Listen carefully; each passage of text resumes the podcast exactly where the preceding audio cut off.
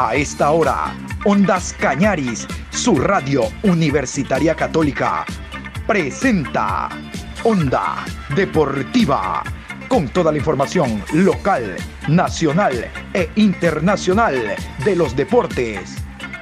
Comenzamos.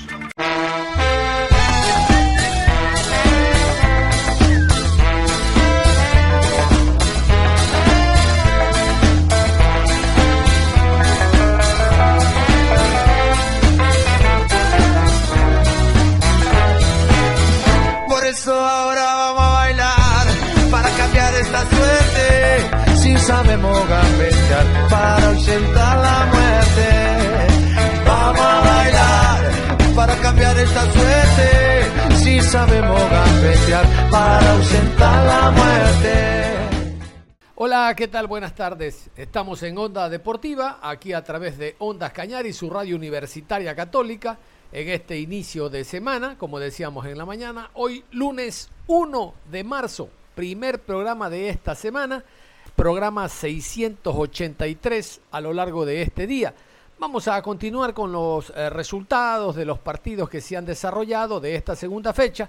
Reiterar que hoy se cierra casualmente con el encuentro que se va a jugar entre Delfín y el conjunto de Lorences. Este partido será en el estadio Hokai. Pero antes de continuar con los resultados, con la revisión de lo que fueron las ruedas de prensa y el análisis de los directores técnicos, quiero contarles que desde el día de ayer tanto la selección sub-20 como la sub-17 están trabajando hasta el próximo miércoles 3 de marzo. El uno con el profesor Jorge Célico a cargo de la sub-20 y la selección sub-17 a cargo de Patricio Urrutia. Pero vamos a conocer los nombres que la Federación Ecuatoriana de Fútbol a través del Departamento de Relaciones Públicas nos ha enviado. Vamos con la selección sub-20. Estos son los que ha escogido Jorge Célico para el microciclo de trabajo. Gilmar Napa, Orense, Alexis Villa, Independiente Juniors, Gender Villarreal, Liga de Quito, Edilson Cabezas, Liga de Quito, Marcelo Jaramillo, Macará, Layan Loor, América, Jason Mina, Carta de Libertad, Josué Quiñones, Barcelona, Junior Ayoví, Guayaquil City, Edwin Rodríguez, Carta de Libertad, Daicol Romero, Liga de Quito, Stalin Valencia, Liga de Quito. Marco Angulo, Independiente Juniors. Macalister Chalá, Patria. Patrickson Delgado, Independiente del Valle. Melvin Díaz, El Nacional. Sebastián González, Liga de Quito. Jonathan Morocho, Independiente Juniors. Kenneth Ortiz, América. Jefferson Troya, Liga de Quito. Daniel Bravo, Independiente Juniors. Jeremy Farfán, Macará. Alan Minda, Independiente Juniors, Clenio Nachi, Aucas, Jefferson Bernaza, Emelec. Escuchaban ustedes seis jugadores de Independiente, cinco de Liga Deportiva Universitaria de Quito, dos del Macará, dos del Aucas, dos del Barcelona y Emelec también aporta con el jugador Bernaza que ya alterna en primera categoría. Vamos ahora con los escogidos por Patricio Urrutia, el técnico de la selección sub-17, para este microciclo. Reiterar, desde ayer están trabajando hasta el próximo miércoles 3 de marzo. Aquí los convocados sub-17. Frank Fernández, Barcelona. Lucas Mero, Emelec. Duberly Armaiza, Guayaquil City. Brian Arboleda, Norteamérica. Mauricio Cagua, Talleres. Caicedo Anthony, Universidad Católica, Armando Chila, Emelec, Emerson Samaniego, Católica, Luis Sánchez, Barcelona, Jaimar Medina, Independiente del Valle, Jonathan Corozo, Barcelona, Luis Moreno, Real Fortaleza, David Moriano, Panamá, Bruno Pachito, Guayaquil City, Ángel Palma, Emelec, Jorge Pico, Liga Deportiva Universitaria de Portoviejo, Jeremy Valverde, Emelec, Carlos Minda, Liga de Quito, Gibson Preciado, Independiente del Valle, Justin Valencia, Manta. Cuatro jugadores del Emelec, tres del Barcelona, tres de Independiente, dos de Liga de Quito, dos de Guayaquil City. Son los eh, clubes que más aportan seleccionados precisamente para este microciclo. Vamos a retomar la revisión de lo que hasta el momento es la segunda fecha del campeonato de la Liga Pro, reiterando que hoy finaliza con el choque del fin ante Orenses. Pero hasta el momento, Estos son los resultados de esta segunda fecha. Deportivo Cuenca 3, Guayaquil City 0. Universidad Católica 3, Manta 3. Macará 3, Independiente del Valle 1. Aucas 2, Emelec 3. 9 de octubre 1, Muchurruna 2. Olmedo y Liga de Quito empataron a 0. Barcelona 3, Técnico Universitario 0. Y vamos a la revisión de uno de los partidos llamados eh, de la fecha, de la jornada. Hablamos Aucas Emelec en el estadio Chillogallo, en el estadio Gonzalo Pozo al sur de la capital, porque el equipo del Aucas venía de ganar como visitante al Muchurruna 3 por 1, porque Emelec venía de ganar a un débil Deportivo Cuenca 4 por 1, choque de ganadores, y realmente que el partido se tornó muy interesante. El equipo del Aucas se puso en ventaja, a través del gol que anotó Johnny Quiñones, quien había sido llamado casualmente en la semana para formar parte de los microciclos de la selección con Gustavo Alfaro, único jugador del AUCA. Sin lugar a dudas que eso lo motivó, recordar que Johnny Quiñones es volante de corte junto a Tapiero, es decir, son volantes de primera línea, pero se dio tiempo este muy buen jugador que maneja una exquisita técnica para en área rival aparecer y anotar la primera. Ganaba Aucas pero el Emelec estaba para cosas importantes. En este compromiso quiero destacar que el Emelec no jugó bien, Aucas dominó el partido, creó mayores opciones de gol, pero lamentablemente Figueroa o la Tuca Ordóñez malograron esas opciones. El Emelec inicialmente presentó tres volantes de corte, hablamos de Rodríguez, Arroyo y Orejuela, pero Rodríguez no jugando a la misma altura de los volantes 5, sino un poco más adelantado, tratando de ser el José Francisco Ceballos, que no abrió como titular, es decir, por el carril central, apoyándolo a Barceló en su juego ofensivo. Tenía demasiado trabajo Arroyo porque Orejuela todavía no se encuentra en óptimas condiciones físicas y técnicas. El recorrido que hacía el uruguayo Rodríguez era extenso porque tenía que apoyar en primera línea y cuando el equipo se desdoblaba, ir a segunda línea y ser el émbolo, ser el hombre generador de jugadas eh, en el cuadro azul. A través de la vía del penal, el mismo Rodríguez anota el tanto del empate, una jugada discutida para algunos en relación a que el jugador Cabezas y Cuero se agarraron ambos eh, después de un lanzamiento de esquina, pero el árbitro consideró que hubo mayor fuerza eh, por parte del lateral izquierdo Cuero al no dejar jugar, al impedir movimientos del volante izquierdo del Emelec. Rodríguez anota sin mayor contratiempo un lanzamiento penal. Ese jugador tiene calidad, no dudábamos de que el gol llegara. El uno por uno eh, llevó a que el Aucas adelantara sus líneas y es el jugador Cuero, nuevamente Cuero. Miren ustedes las revanchas que da el fútbol y en el mismo partido que pone a ganar a su equipo. Digo las revanchas porque él provocó el lanzamiento penal. Ganaba Aucas 2 por 1 y el técnico se recuerda que tiene variantes. Ingresa el jugador Brian Sánchez por el costado derecho como eh, volante lateral por el costado derecho en lugar de Carabalí e ingresa José Francisco Ceballos por Olejuela. Con eso Rodríguez baja la primera línea de volantes para hacer dupla con Arroyo y eh, José Ceballos viene a ser ya el jugador que empieza a manejar el compromiso en el medio campo a través de pases lateral y pases diagonales para Barceló. El tanto del empate del Emelec llega a través de Facundo Barceló, precisamente, que mata con el pecho dentro del área el balón y con un remate cruzado derrota completamente al arquero Frascarelli. La tercera conquista del Emelec llega ya en minutos adicionales un centro por el costado derecho y es el jugador Mina eh, que provoca el gol en contra. No sabemos hasta ahora qué reclama Frascarelli de manera insolente al árbitro del partido, Guillermo Guerrero, que le exhibe primero tarjeta amarilla y después este insiste con los reclamos, de seguro recordándole a la familia, y le muestra la tarjeta roja. Ganó el MLE, suma ya dos partidos eh, ganados en dos presentaciones, tiene seis puntos, pero la sensación que deja no es de un equipo muy ofensivo, sí de un conjunto que sabe aprovechar los errores, esa es una virtud, mientras que el Aucas debe de trabajar en definición. Aucas dominó, hubo presencia de Aucas en, el, en, el, área rival, en el área del MLE, pero lamentablemente, reitero, Figueroa sobre todo, malogró muchísimas opciones para anotar.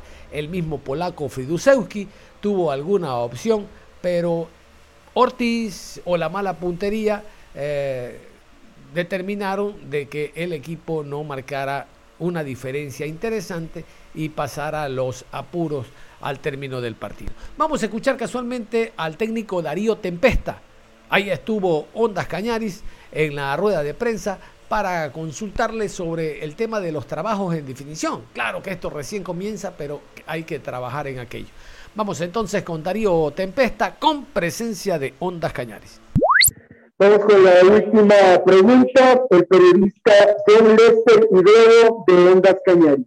Hola, ¿qué tal? ¿Cómo le va, profesor? Eh, primero, decirle mi sensación antes de la pregunta. Su equipo fue muy superior, el resultado no refleja lo ocurrido en el terreno de juego. Hubo dominio, posesión, dominio en área rival, pero lamentablemente se falló en el puntillazo final. La consulta, de estar de acuerdo con esta opinión, ¿usted no cree que hay que trabajar? Claro que estamos recién en segunda fecha, pero trabajar en definición para que no ocurran estos... Eh, vaivenes, estas opciones fallidas y terminar de esta manera, profe? Sí, buenas noches. Sí, trabajamos en definición. O sea, no, hay un objetivo que no trabajemos. Eh, muchas veces eh, por ahí eh, se presenta esa situación de, estar en una posición inmejorable para, para definir y no, y no convertir. yo con lo que me quedo, este son estos partidos que merecen mucho análisis, ¿no? Sobre todo después hay que, yo lo quiero volver a ver y empezar a analizar nuevamente lo que vimos, pero a mí la impresión que me deja, un poco comparto, que el equipo tuvo tenencia, tuvo rotación, tuvo llegada, fallamos la definición. Cuando estábamos 2 a 1, erramos dos o tres jugadas muy seguidas con gente que generalmente no, no, no pero bueno, hoy hacer este comentario no tiene sentido porque el resultado está, definido, pero me voy sabiendo que las cosas se hicieron bien y que hay mucho todavía por mejorar, pero es un equipo que jugando de esta forma va a sacar mucho más puntos de lo que va a perder. Vamos a hablar de otro partido de otro partido de la Liga Pro donde el local pierde. Hablamos del el encuentro 9 de octubre 1, Bushurruna 2. Era el debut del equipo de 9 de octubre jugando como local y en el estadio en el estadio modelo, llamado ahora Alberto Spencer, en el Coloso de las Américas, como se lo conoce a este escenario deportivo.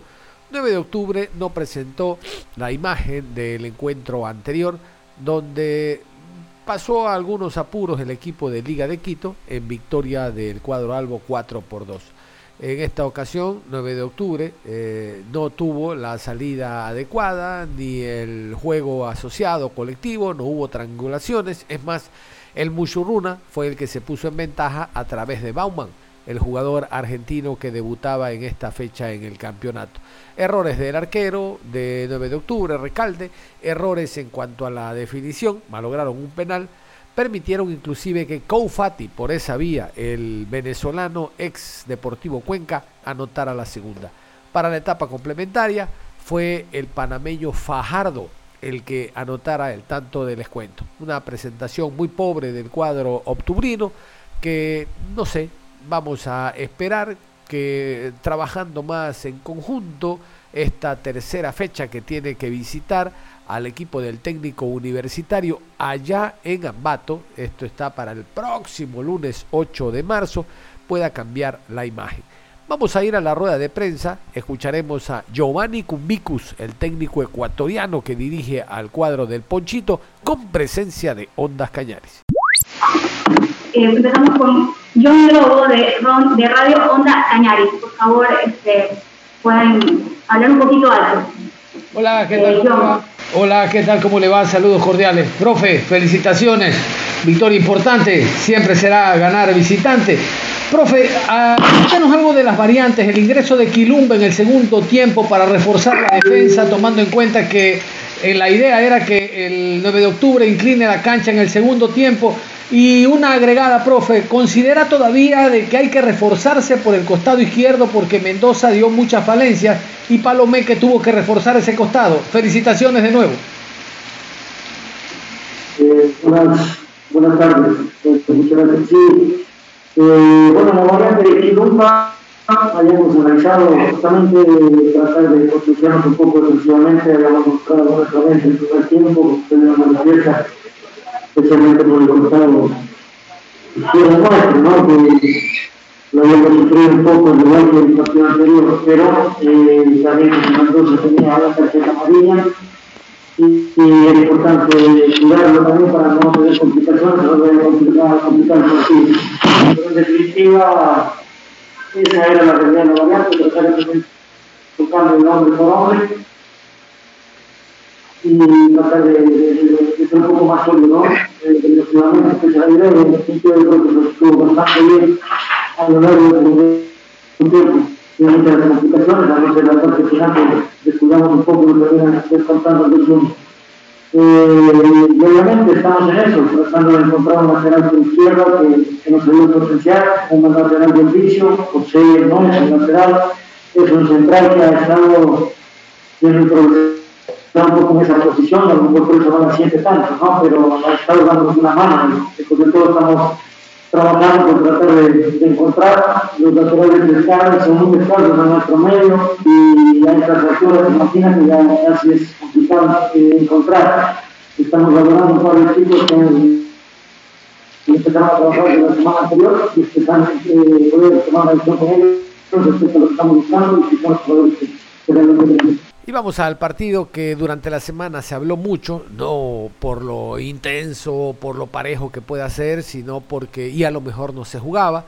Hablábamos de un Olmedo que no se presentó la primera fecha por el tema del fair play financiero, de no tener todos los carnet en línea, y recién el día viernes en hora de la mañana se pudo solucionar este problema y definitivamente se presentó tenía que arreglar también el tema del Estadio Olímpico de Riobamba, el Estadio Fernando Guerrero, para ver a qué acuerdo llegaba con la Federación Deportiva del Chimborazo. Bueno, todo se dio, el partido se jugó y el empate a cero reflejó lo que ocurrió en el terreno de juego. Un equipo que hizo la propuesta como Liga de Quito y otro que se defendió. Defenderse es una virtud cuando se lo hace de manera ordenada y así lo hizo el cuadro de eh, Pablo Troviani. Realmente que es muy poco lo que tiene ofensivamente, pero está demostrando el director técnico la ubicación adecuada de sus jugadores, sobre todo de medio campo hacia atrás. El equipo, eh, pasado el segundo tiempo, se defendió hasta con cinco, porque evidentemente para el Olmedo el punto en casa es muy importante ante un rival un rival como Liga que viene con jugadores jugando hace mucho tiempo, jugadores de nivel y que este partido realmente lo tienen dentro del presupuesto como victoria. No fue no estuvo muy feliz en la rueda de prensa Pablo Repeto, dijo que no iba a celebrar el punto eh, y dio a entender por ahí de que hubo una jugada dudosa dentro del área que pudo ser penal, pero en fin, conocemos a Pablo Repeto y sus quejas cuando no le sale lo planificado. Casualmente, vamos a escuchar a Pablo Repeto, inicialmente el técnico visitante después del partido, con presencia de Ondas Cañares. Con John Lester y Drobo de Radio Ondas Cañaris. Hola, profesor, qué gusto saludarlo. Cuéntenos, profesor, ¿cuál es la lectura de este partido que en el papel, reitero, en el papel, los partidos hay que jugarlos, era para tres puntos dada la calidad del rival? Hola, eh, buenas tardes. Eh, primero, bueno, sabíamos que iba a ser un partido duro. Eh, venir a, jugar a, a, este escenario no es fácil. El año pasado no había costado mucho. Habíamos visto los partidos de Olmedo previo a, al campeonato y, y, era un rival que, había que tener cuidado porque ellos este, habían hecho buenos partidos, buenos amistosos. ¿no? Eh, hoy tomamos el protagonismo, quizá nos faltó, nos faltó un poco más de intensidad en el comienzo, que fue lo que terminamos haciendo en el final, este, siendo un equipo más intenso. Ellos no, no tuvieron ninguna posibilidad de gol. Nosotros tuvimos creo que 5 o 6. Una jugada que desde mi punto de vista es legítimo el gol. que se chocan los dos jugadores de ellos sobre final. Eh, pero bueno, este, creo que nos faltó sí un poco más de intensidad en el comienzo del partido, cosa que terminamos en el final y, lamentablemente nos fue ganando la ansiedad.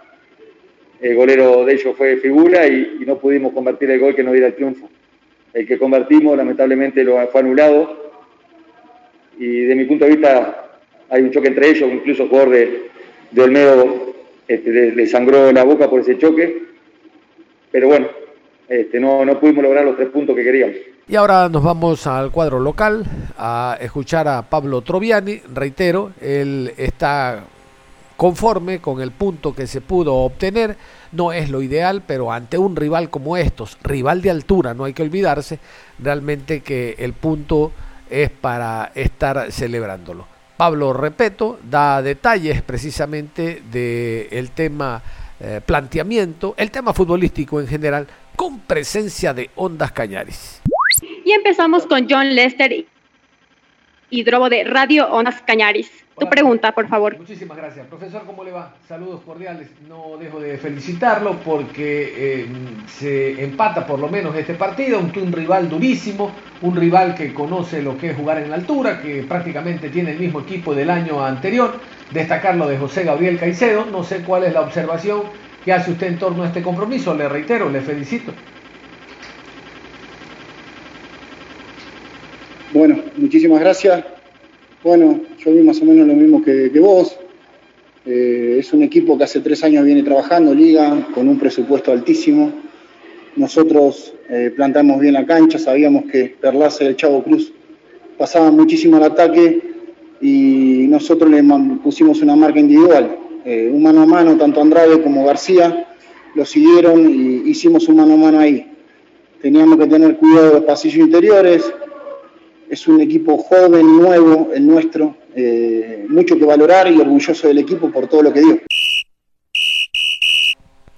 Y vamos a hablar del partido que cerró la jornada dominical. Barcelona pasó demasiados apuros realmente innecesarios para derrotar 3 por 0 al equipo del técnico universitario. Cuando hablo de apuros, Barcelona ganaba 1 por 0 con gol de Damián Díaz. ¿Qué gol? Un golazo de Damián Díaz por la concepción de la jugada, porque es netamente de carácter individual, por lo angulado del disparo, tiene muchas aristas, esto para considerarlo un golazo.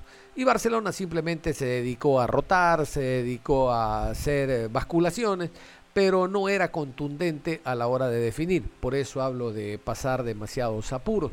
Contra un técnico universitario que atacó poco, tuvo un par de llegadas, sí, pero precisamente para no verse sorprendido, las opciones de gol que se generan hay que marcarlas. Es imposible encontrar un equipo que marque 10 de 10, pero sí una por, proporción importante como para eh, tener eh, la tranquilidad necesaria en el terreno de juego. En el segundo tiempo, como es una norma del Barcelona, no solo en amistosos, ya lo hemos hablado, sino en partidos oficiales, ocurrió la semana anterior en la ciudad de Manta, Barcelona nuevamente inclinó la cancha Creo que el ingreso de Gabriel El Loco Cortés, de Adonis Preciado, le dieron mucho más funcionamiento al equipo, funcionamiento ofensivo me refiero, y fue más sutil el equipo a la hora de tocar, de hacer combinaciones, de abrir la cancha ante un técnico universitario que intentó por la vía del contraataque ejercer algún dominio. Los equipos no esperan que Barcelona tenga, por ejemplo, en la banca de suplentes a jugadores que pueden ser titulares en cualquier equipo y que cuando ingresan, ingresan para primero aportar al equipo y después mostrarse al técnico, levantarle la mano y decirle, hey, yo puedo ser titular. Y es por eso que ese fútbol asociado y colectivo no varía en Barcelona entre un primero y segundo tiempo. Sí con la contundencia que hay en los segundos tiempos. No sé si me explico. El Barcelona del segundo tiempo tiene la contundencia que se ve reflejada en el marcador y en esta ocasión primero Byron Castillo descolgándose después de un excelente pase filtrado de el loco Cortés llegó para definir eh, rompiendo el fuera de juego que intentó poner la gente ambateña definió por sobre la salida del portero y en Chávez y en el gol que dio la tranquilidad total, aun cuando creo que el segundo liquidó el compromiso, se dio de igual manera. Nuevamente Cortés abriendo a Donis Preciado. Este observa eh, la entrada, el ingreso por el centro de Sergio López, el Negro López, el Hacha López, el ex Delfín, el ex Sociedad Deportiva Aucas, para empalmar un potente remate y anotar la tercera. Tranquilidad, Barcelona mejora en el gol diferencia, que eso es muy importante, porque hasta el momento, a falta de una fecha, Emelec es el puntero con 6 más 4, Barcelona tiene 6 más 4. La diferencia está en que Emelec en goles a favor tiene 7, Barcelona 6, pero esto recién comienza. Todavía no se puede hablar absolutamente nada. Vamos mejor a escuchar al director técnico argentino Fabián Bustos brevemente con algo de las reflexiones que siempre dan los técnicos y este estaba muy feliz por lo contundente del marcador y porque Barcelona sigue en la parte alta y él mantiene un invicto jugando como local en el Monumental. Aquí Fabián Bustos. Bueno, yo eh, veo cosas muy buenas que vamos haciendo, eh, estamos subiendo el nivel, empezamos a encontrar funcionamiento, sociedades distintas cosas que, las trabajamos y algunas salen bastante bien y algunas obviamente hay que mejorar. Me gustó que, no tuvimos eh, goles en contra, me gustó, eh, sí considero que también podríamos haber aumentado algo más, pero también sé que es el principio del año, estoy conforme con lo que vienen demostrando, el nivel es parejo. Eh, hay chicos que tienen menos minutos, pero que tranquilamente podrían estar jugando de entrada porque está muy parejo. Obviamente apuntando a, a ser siempre un mejor equipo. Me parece que siempre lo tuvimos eh, manejando al partido. En algún momento ellos, eh, el primer tiempo, creo que tuvieron alguna que nos inquietaron, alguna por error nuestro en salida y por mérito de ellos que la solucionamos bien, pero me parece que tendríamos que haber eh, terminado el primer tiempo con, algún otro gol, porque era justo, pero y también eso me, parece que tenemos que mejorar para, para no tener esa posibilidad de que ellos entren en, el partido, ¿no? en el juego. Pero en líneas generales, muy agradecido, muy contento con, el esfuerzo de los chicos y creo que vamos por el camino que, que queremos. ¿no? Nos sentimos bien, creo que hemos tenido más trabajo, eso no te garantiza que vamos a conseguir los resultados o que vamos a ser mejor que el año pasado, pero sí con más trabajo es como que tenemos más confianza y creo que hemos trabajado más variantes que, cada vez que las empleamos el equipo siempre te da algo. Eh, podemos jugar de distinta manera, podemos atacar de distinta manera, trabajar en lo táctico de distinta manera gracias al tiempo que hemos tenido, eh, las condiciones son mejores que el año pasado, que fue una pretemporada muy corta y competencia rápida. A este año es distinto y ya creo que lo dije. Eh, las condiciones son distintas, no, nos garantiza nada, pero sí nos sentimos más eh, con más variantes de lo que teníamos el año pasado. Cerramos la información deportiva a esta hora. Continúen en sintonía de Ondas Cañadis. Ustedes y nosotros nos reencontramos en cualquier momento. Hasta la próxima.